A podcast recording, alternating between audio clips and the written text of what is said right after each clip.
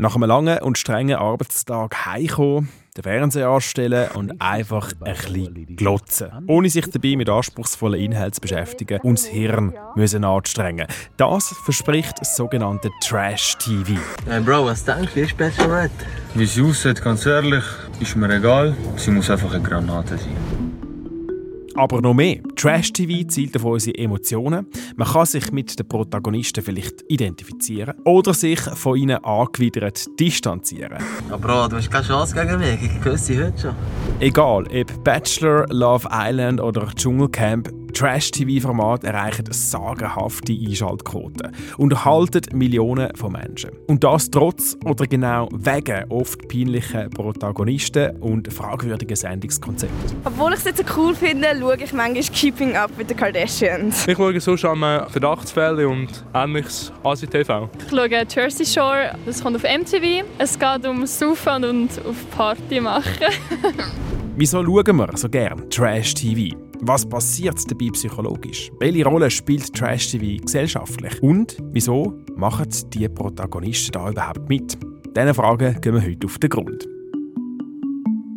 Herzlich willkommen zum Durchblick. Heute ein bisschen in einer anderen, neueren Form. Normalerweise gehen wir ja raus zu den Expertinnen und Experten. Heute sind sie bei uns im Studio zu Gast. Und zwar sind das Christine Lötscher, Professorin für populäre Literaturen und Medien an der Universität Zürich. Herzlich willkommen. Danke für die Einladung. Und der Alexander Wenger, du bist TV-Produzent und Realisator, unter anderem bei SRF, RTL oder Sat1. Schön, dich das mal als Gast haben im Durchblick. Danke, dass ich da sein Du hast äh, schon Sendungen wie Talkshow Brit oder Dating-Show Prince Charming realisiert, Alexander. Äh, wie geht es dir, wenn man deine Produktionen, wo du Arbeit, Zeit und Herzblut drin investierst, so Abschätzung als Trash-TV bezeichnet? Also es regt mich meistens auf, aber ich musste lernen, damit umzugehen, weil an jedem Apero, wenn man so über den Beruf redet, wird es ganz schnell kommen immer die gleichen Sachen. Mhm. Also es wird immer gefragt, ist das alles echt, ist doch alles inszeniert und ähm, warum machst du den Trash? Und ich habe mich da gewöhnt, aber eigentlich ärgert es mich. Aha. Dann ist das heute einmal wieder ein Apero für dich und werde die gleichen Fragen wahrscheinlich nochmal stellen für alle das ist in Ordnung. und Hörer vom Durchblick. Äh, Frau Lötscher, Sie analysieren den Fernsehkonsum im Allgemeinen, auch Trash-TV im Speziellen. Jetzt haben wir zuerst mal vorher, wann haben Sie das letzte Mal einfach rein zum Vergnügen in der Freizeit in so eine Sendung reingezappt?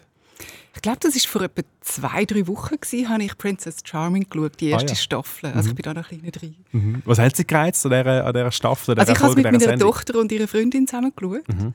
Die, haben einfach, die haben gefragt, ob ich Lust habe, das mit ihnen zu schauen. Und da habe ich gefunden, ja, also unter diesen Umständen, dass ich jetzt sowieso für die Sendung vorgesehen bin, hat mich natürlich speziell interessiert und ich, dann, ich bin dann hängen geblieben. Mhm. Ich habe es wirklich spannend gefunden. Mhm. Also vor allem auch im Bezug ähm, auf, auf die Bachelor, Bachelorette-Format mhm. ist das auch für, für, mich als Kulturwissenschaftlerin super aufschlussreich gewesen. Mhm. Princess Charming ist eine Dating-Show analog zu Prince Charming, wo du auch mitproduziert hast, Alexander. Ähm, wenn man jetzt das als Trash-TV bezeichnen würde, wärst du einverstanden damit? Es geht ja darum, dass sich äh, Frauen kennenlernen und dann eine Beziehung eingehen oder nicht. Oder bei Prince Charming sind es Männer? Ähm, ich würde sagen, Trash-TV ist für mich kein eigenes Genre, sondern Trash ist, wenn, wenn zum Beispiel der Sprecher sich über die Leute lustig macht oder wenn man die Leute in peinliche Situationen schickt. Und das kann theoretisch auch in einem Magazinbeitrag oder in einer Talkshow oder auch im öffentlich-rechtlichen Fernsehen als trashige Moment geben. Mhm. Also für mich ist es per se keine Kategorie. Ich wehre mich dagegen, dass man alles, was mit Reality zu tun hat, als Trash bezeichnet, weil zum Beispiel auch die Landfrauenküche auf SRF, das ist, gehört eigentlich auch zum Genre Reality mhm. und das will, glaube ich, niemand als Trash-TV bezeichnen. Also von mhm. dem her, nein, für mich ist Princess Charming kein mhm. Trash und ich bin da mit sehr viel Herzblut dabei gewesen. Äh, äh.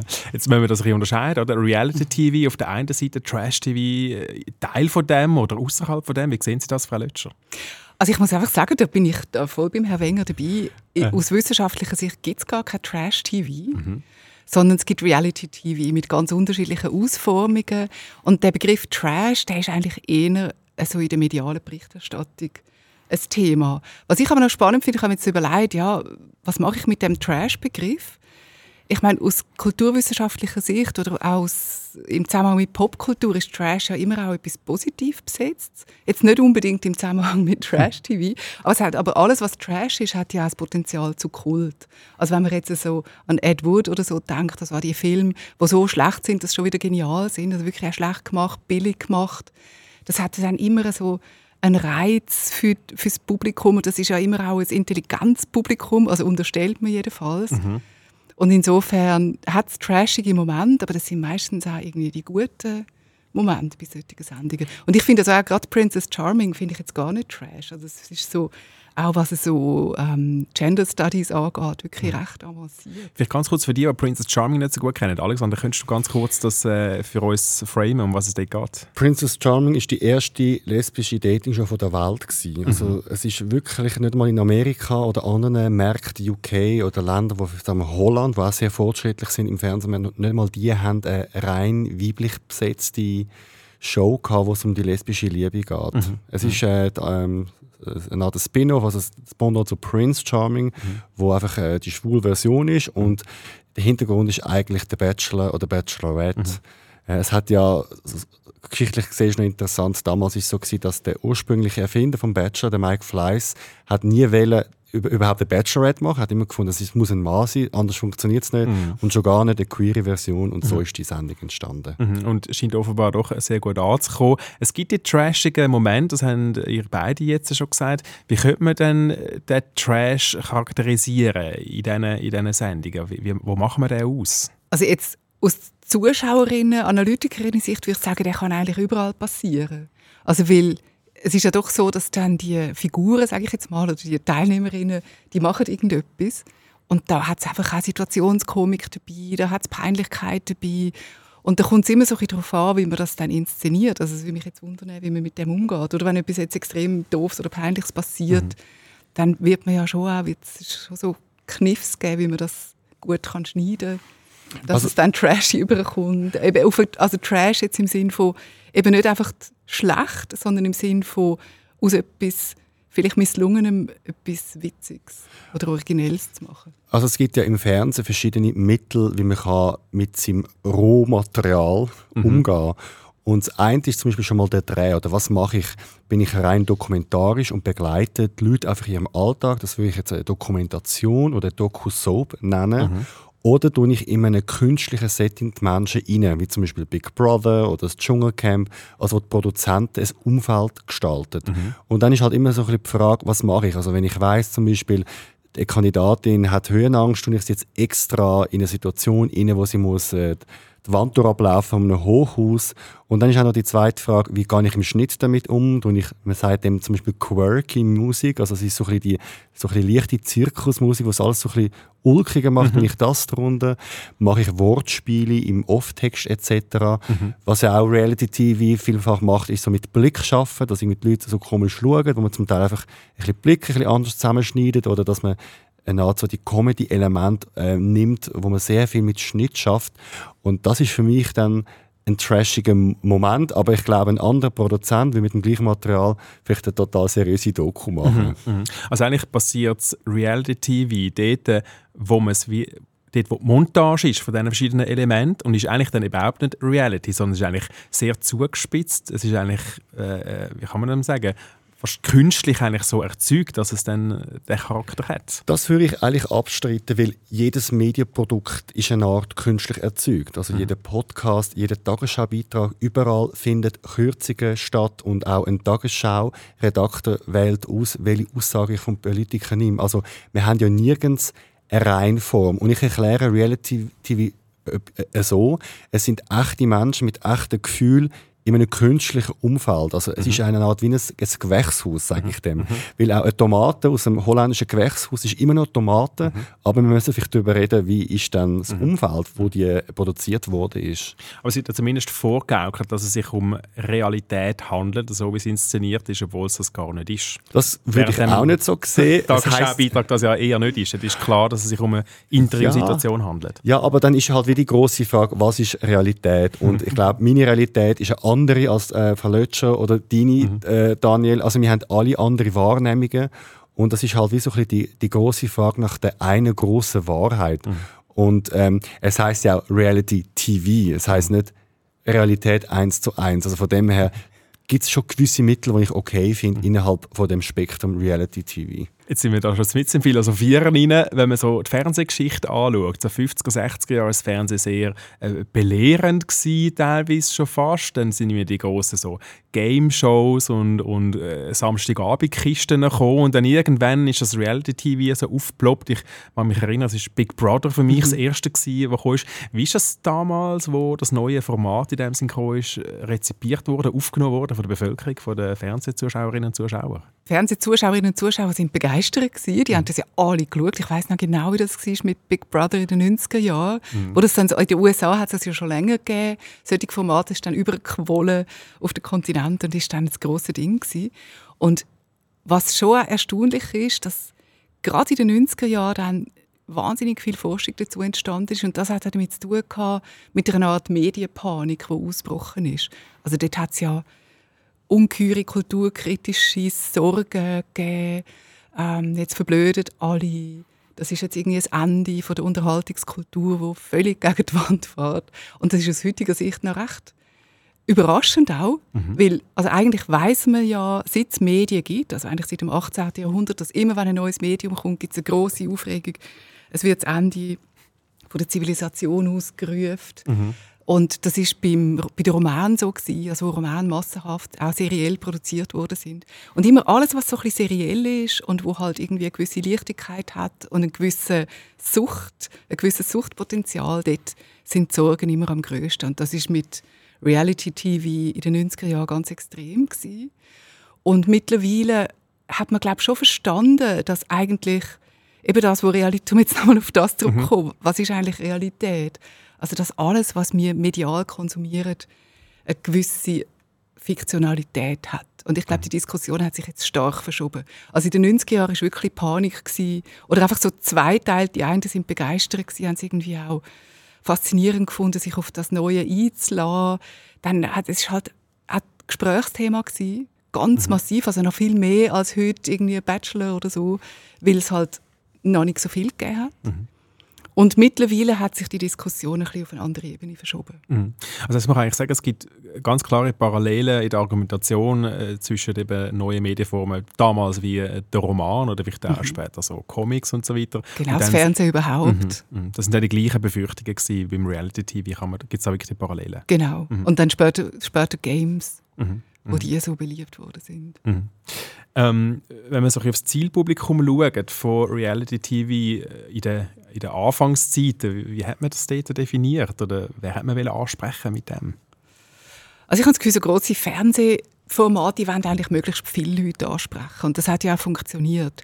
Aber in der Rezeption ist es eher so, dass, dass man das Gefühl hat, das ist Unterschichtsfernsehen. Also das sind alles so Begriffe, die gebraucht worden sind. Oder Affektfernsehen. Also die Leute, die halt emotional funktionieren und nicht wie KonsumentInnen von Hochkultur ähm, über den Intellekt. Und jetzt mittlerweile ist da halt schon auch sehr viel passiert. Dass man weiß, alle wo Medien konsumieren, haben einen kognitiven und einen emotionalen Zugang dazu.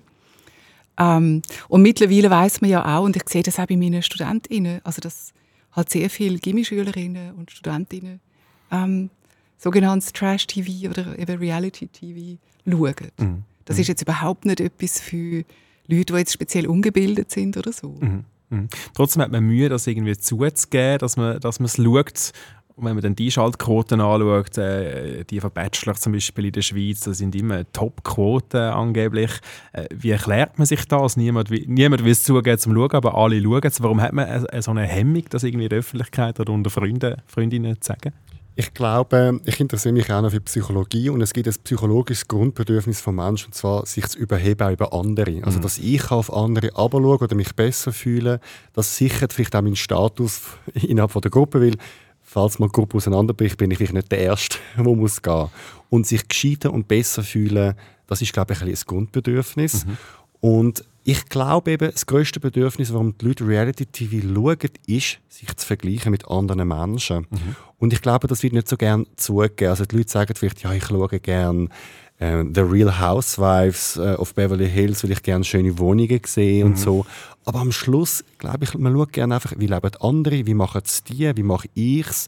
Weil es gibt auch ganz viele Leute, die Fans werden von diesen Stars von Reality. Also Kim Kardashian, oder, wo ja so von oben, also viele Leute finden sie ja, sie leistet nichts etc., aber die ist Finden sie trashig, Multimillionärin. Mhm. geworden und ich Mhm. glaube auch, weil sie Fans hat. Also ich glaube, es gehört halt nicht zum guten Ton, zum sagen, ich finde es lässig, wenn zwei streiten oder, Mhm. oder wenn zwei sich anschreien oder so.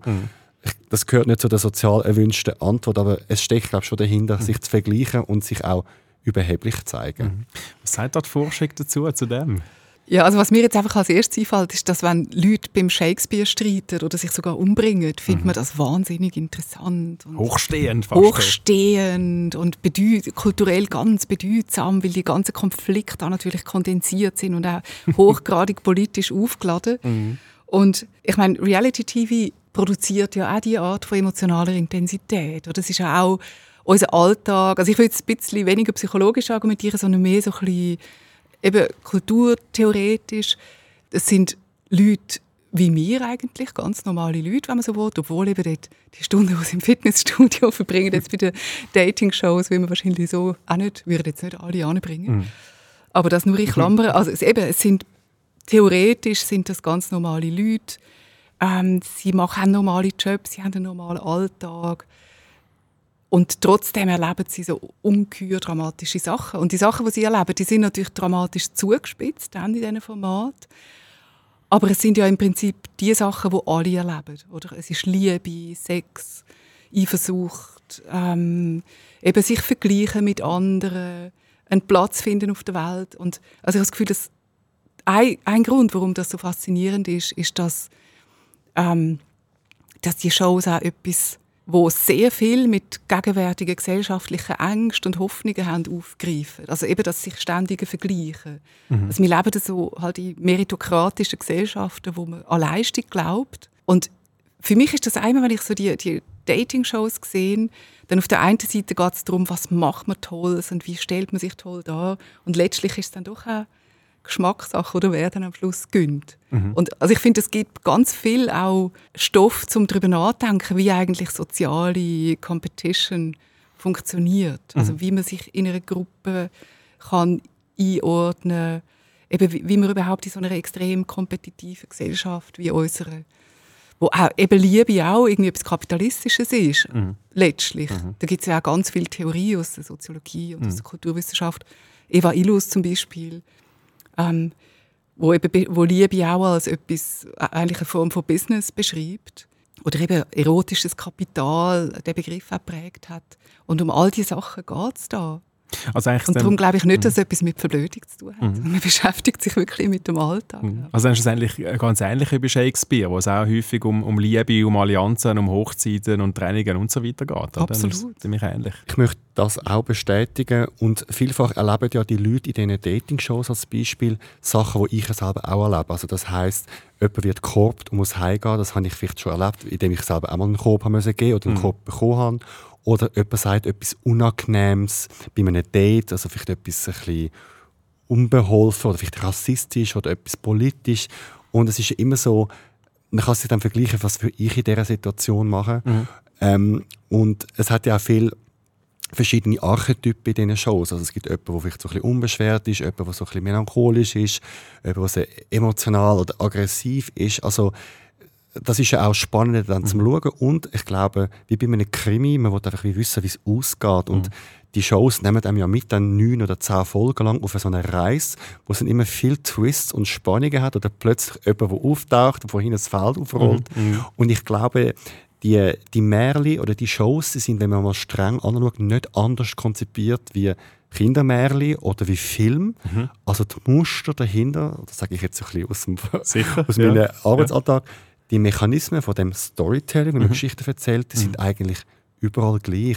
Ob das jetzt Reality-TV ist oder ein Kinderbuch oder ein Krimi oder ein Weltuntergangsfilm. Das sind die gleichen Mechanismen dahinter. Und so wie man äh, in den anderen Genres halt Rollen äh, schreibt, oder, im Drehbuch und dann einen Schauspieler, Schauspielerin dafür nimmt, tut man im Reality-TV einfach Menschen casten, die dann die, äh, eben die Archetypen, wie du es genannt hast, kann, können ausfüllen schlussendlich. Das ist ziemlich simpel. Die Leute haben immer das Gefühl, dass die vom Fernsehen alles schon vorher geplant haben und genau wissen, ähm, mhm. was passiert. Und das ist eben überhaupt nicht so. Also vielfach ist dann also ich habe jetzt nur von meiner Erfahrung, mhm. ich schon äh, hunderte schon von Drehtagen hat, ist, es ist auch sehr unerwartet, dass sich Leute anders verhalten, oder? Weil man lernt sie am Telefon anders kennen als dann von einer laufenden Kamera. Mhm. Und das kann jeder auch selber beobachten, wenn man in einer Gruppe neu dazukommt. Dann ist am Anfang immer zuerst zwei, drei Tage Ruhe und man versteht sich und irgendwann fängt die Konflikt an. Also mhm. jeder Sportverein, jede Theatergruppe ich kenne das vom Theaterspielen, so im letzten Drittel hast du immer den Lagerkohl, wo alle fangen zu streiten. Dann wird es interessant, Dann wird's oder? Interessant, Dann können wir die äh, Reibungsflächen führen. Und das passiert halt mhm. auch in einer Reality-Show. Mhm. Jetzt haben wir sehr fest also, um äh, die, den persönlichen Bezug zu diesen Shows geredet, eben, wie kann ich mich mit dem und dem identifizieren gibt es auch einen, einen, äh, einen, Stellenwert oder eine Funktion, wo die Reality-TV-Shows äh, im gesamtgesellschaftlichen äh, Kontext übernehmen, wenn es zum Beispiel um Verhandlung von Wert geht, von Normen in Beziehungen? Ja, also ganz sicher. Weil eben, wir haben jetzt auch gehört, ich würde das auch ganz stark bestätigen, die Shows sind ja also eine Mischung von, von, einem, Real, von einem Setting, das mit Realität zu tun hat, wie es reale Menschen sind, die nicht ausgebildete Schauspielerinnen sind, die keine Scripts haben. Die Shows von denen sagt man zwar, sie denken Realität vorgaukeln, aber sie machen eigentlich etwas anderes. Sie zeigen nämlich, und das haben Sie ja vorhin eigentlich schon gesagt, sie zeigen, dass das, was wir als Realität anschauen, dass das eigentlich Genre ähm, narrativ sind. Mhm. Also dass das, was wir unter romantischer Liebe verstehen, dass das immer auch eben Märchen Plots sind, wo man da inszeniert ähm, im sogenannten richtigen Leben. Und das ist natürlich etwas, was sich auch kann verändern kann.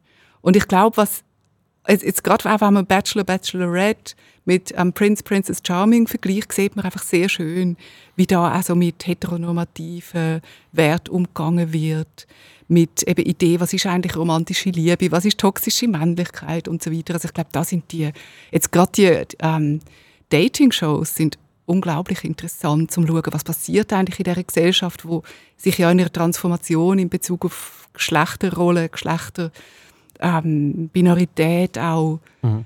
ähm, passiert. Mhm. Kann man da äh, grob etwas sagen? Vermittelt jetzt die Formate eher ein progressives oder konservatives Beziehungsbild und Rollenmodell? Ich habe jetzt das Gefühl, so bei Bachelor, Bachelorette, wo's natürlich, da werden natürlich schon die ganzen ähm, Vorstellungen von romantischer Liebe abgerufen.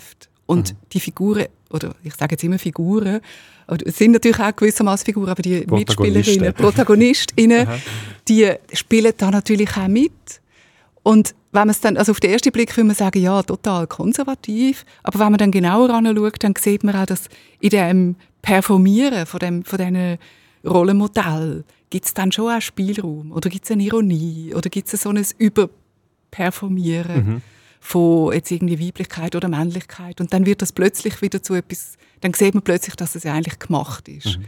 Also wir denken da zum Beispiel an gewisse Challenges, wo dann irgendwie die Kandidaten müssen mit äh, purer Muskelkraft irgendwelche Baumstämme umeinander lupfen und der, der am weitesten kommt, gönnt ein Stream-Date mit der Bachelorette ähm, und, und, und dann sieht man dort Rosenblättchen auf einem Bett mit ganz vielen Kerzen und noch irgendwelche romantische Musik. Also eben alles so ein bisschen zugespitzt genau. und, und ins, ins Kitschige rein verdreht eigentlich. Wo dann aber doch äh, gewisse Leute mit, mit dem etwas könnten anfangen und, und das mhm. durchaus irgendwie erstrebenswert finden. Ja, ich glaube, das ist auch die Freiheit vom Publikum. Mhm. Ich finde das dann wahnsinnig ironisch und lache darüber und finde, ja, ist eigentlich noch kritisch. Und andere finden das vielleicht total schön. Mhm. Und das soll ja, also ich nehme an, das ist auch die Idee der MacherInnen, dass, dass man sie so kann erleben kann. Also ich finde schon, dass gewisse Dating-Shows sehr konservativ sind. Oder? Also zum Beispiel das Weltbild vom Bachelor ist, es gibt so die eine große Liebe, wenn man die hat, dann ist man ausgesorgt. Es gibt keine Form von ähm, Fluidität, also äh, Untreue ist des Teufels oder äh, beim hm. Bachelor werden ja regelmäßig Kandidaten rausgeschmissen, weil sie ja nach dem Dreh noch heimlich in einer Bar sind und haben es mit einer thailändischen Frau geflirtet oder hm. so. Mhm. Ich finde es zum Beispiel bei den anderen Formaten, bei der Prince und Princess Charming, schon besser, ähm, weil gewisse Sachen gebrochen werden, weil man auch unterschiedliche Typen hat. Also ich habe noch nie beim Bachelor oder Bachelor eine non-binäre Personen gesehen mhm. oder Leute, die vom Geschlechtsausdruck so ein bisschen fluid sind oder Männer, die Fingernägel lackieren. Aber dort hast du trotzdem beim Prince Charming wieder die Suche nach der einen großen Liebe. Also vielfach sind die Shows beide. Sie sind progressiv und konservativ gleichzeitig. Ähm, und das ist vielleicht also der Erfolg. Ich glaube, wenn man es super queer feministisch will machen, will man halt einfach sehr ein kleines Publikum erreichen. Also von dem her ist Reality TV immer auch ein Ausdruck vom Mainstream. Und äh, wenn man Reality TV vergleicht von damals zu heute, hat sich auch mega verändert. Also ich habe mal alte Folgen von Brit geschaut, dort habe ich es auch mal geschafft, das ist eine mhm. Tagshow. Mhm. Und dort war zum Beispiel immer ganz klar, gewesen, Frauen müssen sich aufsparen, Frauen dürfen nicht so schlampig sein, mit vielen Männern etwas haben mhm. und so. Das war damals sehr normal. Gewesen. Mhm. Und heute bin ich mir sicher, würde eine Reality-Show einen riesen Shitstorm kassieren, wenn sie so ein Frauenbild würde propagieren mhm. Es ist wirklich immer auch ein Abbild von der gesellschaftlichen Bewegungen und Diskurs, was wo man drin ist. Jetzt haben wir sehr viel, äh, fast schon positiv über, über, über das Reality-TV, über Trash-TV geredet, oder? Dass es schlussendlich das moderne Shakespeare ist, wenn wir es jetzt zuspitzen wollen. Unsere bisherige Diskussion. Es gibt aber eine Studie, die ich gefunden habe, äh, von einem amerikanischen Forscher, Dr. Ryan Doherty von der Johns Hopkins Bloomberg School of Public Health in Baltimore. Und der hat herausgefunden, und zwar, dass ähm, Konsum von Reality-TV oder Trash-TV, wie sie es in der Studie nennen, das Hirn schrumpfen lässt. Also die haben zwischen 1990 und 2011 ein Hirn von 599 Menschen äh, untersucht äh, und dann verglichen äh, mit einer Kontrollgruppe und haben also herausgefunden, dass die graue Substanz bei den Probanden einen geringeren Umfang hat äh, nach dem Konsum von äh, einem Haufen Trash-TV, als, als wenn man auf das verzichtet. Also dass das Bonbon äh, Fernsehen macht dumm, das würde jetzt diese Studie, wenn man es möchte zuspitzen, eigentlich äh, unterstützen. Also gibt ja schon auch äh, gewisse kritische Perspektiven aufs Trash-TV, dass das ähm, nicht unbedingt vielleicht die intelligenteste Form von Medienkonsum ist. Ja, also, nicht so also als Kulturwissenschaftlerin würde ich sagen, das Medium selber ist nie einfach dumm, sondern es kommt immer darauf an, was man damit macht. Und jetzt aus unserer Perspektive der Kulturwissenschaft geht man jetzt auch nicht an die Medienprodukte an, ähm, oder, oder eben auch nicht an die RezipientInnen an, mit so einem Blick von oben, sondern man will wirklich auch wissen, was machen die Leute eigentlich. Und mhm. aus unserer Sicht ist Fernsehen ist nicht einfach ein Konsum im Sinn von, ich sitze da wie ein trockener Schwamm und sauge mich auf und bin nachher dann voll von dem, was mir da manipulativ ähm, übergegeben wird, sondern mhm. es ist eher eine Praxis. Also man macht etwas, wenn man Fernsehen schaut. Mhm. Und was man da macht, das ist halt, das ist natürlich unterschiedlich. Das kann man jetzt nicht so extrem verallgemeinern, aber man kann es schon beschreiben, kulturwissenschaftlich, indem man versucht zu sehen, was bietet eigentlich die Shows einem für Reaktionsmöglichkeiten, für Bezugsmöglichkeiten, emotional, kognitiv und so weiter an. Und aus dieser Perspektive, ohne die Studie jetzt zu mhm. kennen, mhm. würde ich sagen, das ist eher wenig glaubwürdig, mhm. dass Hirn schrumpft. Mhm. Mhm.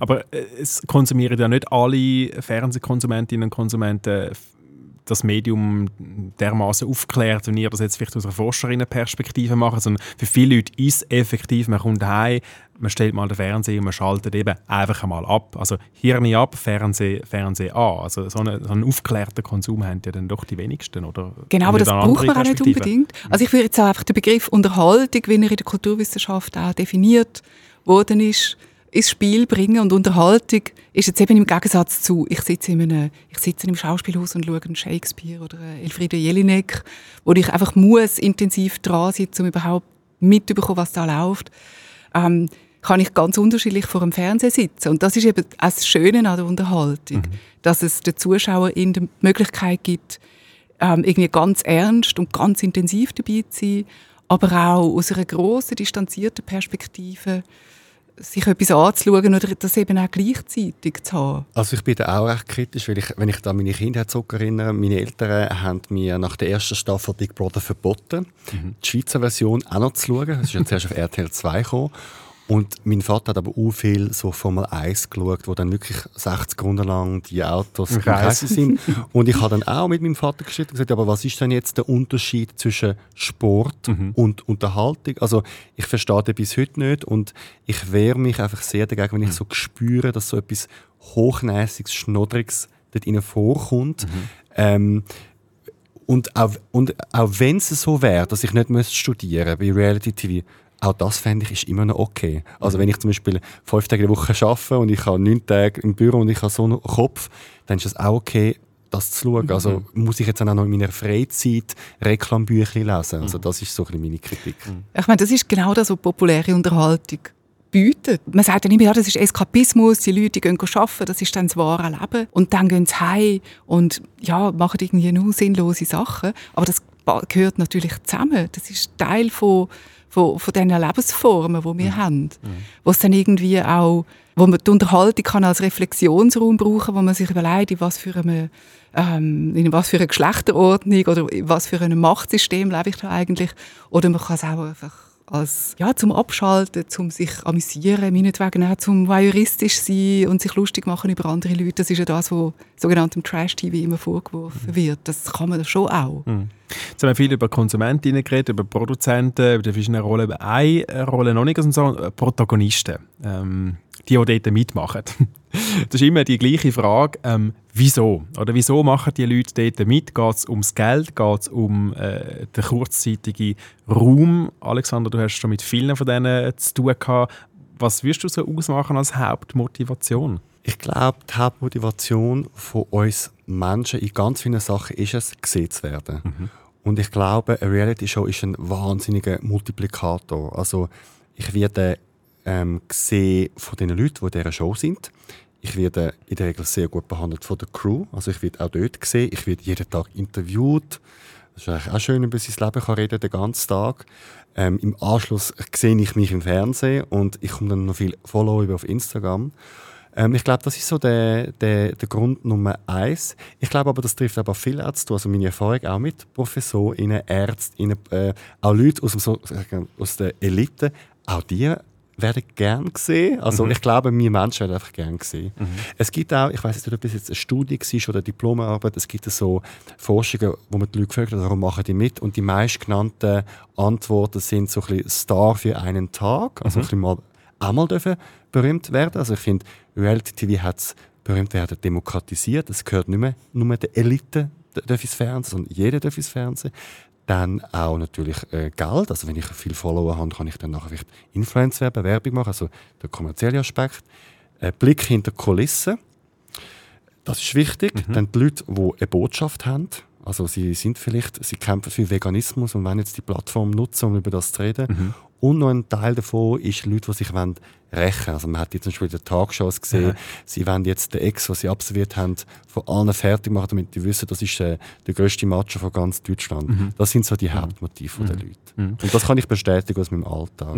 Das, das Motiv mit dem gesehen werden, oder? Ja, kann ich nachvollziehen, aber äh, man möchte ja in einem guten Licht gesehen werden, grundsätzlich. Und viele von diesen Formaten äh, stellen dann Protagonisten aus, eben sei es durch irgendwelche peinlichen Challenges mühen, äh, dass sie zum Teil im Tagfernsehen wirklich als die äh, grössten Volldeppen dann dastehen. Also ja, man wird gesehen, aber die Frage ist ja, in welchem Licht und zu welchem Preis man das dann macht. Ja, also mir fällt das Buch ein von der englischen Kulturwissenschaftlerin Angela McRobbie, wo viel auch über die Frauen und Inszenierung von Frauen in der Populärkultur nachgedacht hat. Und sie sagt, dass der Druck auf junge Frauen, vor allem in der heutigen Zeit, perfekt sein, jetzt gerade auch durch Social Media, der ist ganz enorm. Und dann gibt es so wie eine Reaktion, dass man seine Unperfektion zeigt. Also es geht nicht nur darum, sich als perfekte Person zu zeigen, sondern eben gerade als Person, die in peinliche Situationen kommt, wo vielleicht nicht Schlag kommt mit diesen Momenten, wo irgendwie ausrastet, was weiß ich.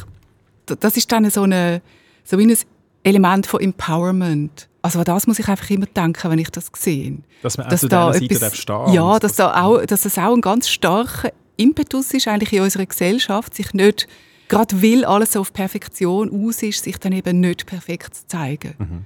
Und dann aber, also bei der McRobbie geht es dann so, also Perfektion und als Gegenbewegung nicht Perfektion. Und das Dritte, was dann ins Spiel kommt, ist Resilienz. Also ich überlebe das. Ich überlebe das Allerschlimmste. Ich werde demütigt von der, von der ganzen Schweiz oder ganz Deutschland oder dem ganzen deutschsprachigen Raum, der vor dem Fernsehen sitzt.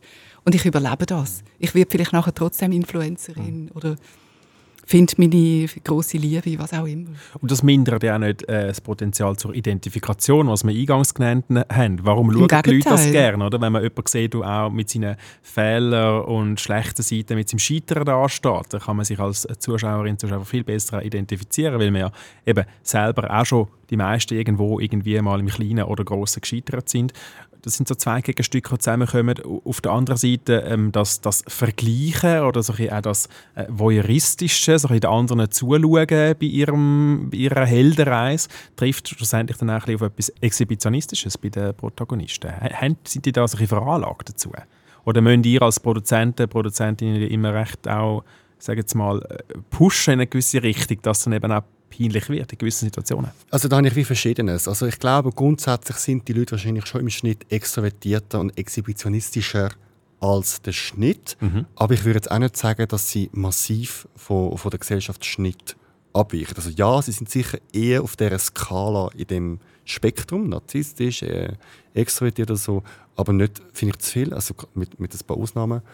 Und ähm, ich glaube auch noch zum Thema Aufmerksamkeit auch, schlechte Aufmerksamkeit ist eine Aufmerksamkeit, oder? Und es gibt auch Beispiele aus der Kindererziehung, dass Kind extra dumm tönt und umschreien oder Sachen kaputt machen, damit sie von den Eltern beachtet werden. Also ich erlebe auch Leute, dass sie die Aufmerksamkeit geniessen, auch wenn sie von einer negativen Ort kommt. Mhm. Und das Beispiel fällt mir dazu ein, so in den Nullerjahren oder 90er Jahren war ja viel ähm, Uriella beim Roger Schawinski tagtäglich gewesen und die ganze Schweiz hat, genau, hat gelacht über sie, oder? Aber trotzdem haben sich nachher immer wieder Leute gemalt, dann ihrer Sekte beizutreten. Mhm. Also es gibt, du hast dann immer Fans und immer Hater sozusagen. Mhm. Und ähm, es, es, glaub, es gibt auch Leute, die sich äh, gefallen in dieser Rolle vom The Villain. Bei der Reality-Show sagen wir, The Villain ist der Bösewicht. Mhm. Und jede gute Reality-Show hat einen Villain, mhm. oder? Und äh, ja, du kannst auch eine Marke schaffen. Also es werden gewisse Leute weiter in andere Reality-Shows wieder bucht, mhm. weil du einfach weißt, die sorgen für Drama mhm. und äh, Stress. Mhm. Also ja, also es ist glaube ich nicht so ganz schwarz-weiß. Mhm. Du hast jetzt gerade die Rollen angesprochen, der Willen, es gibt sich auch eben andere Rollen, eingangs haben wir es auch gesagt, die werden dann so, so zusammengestellt.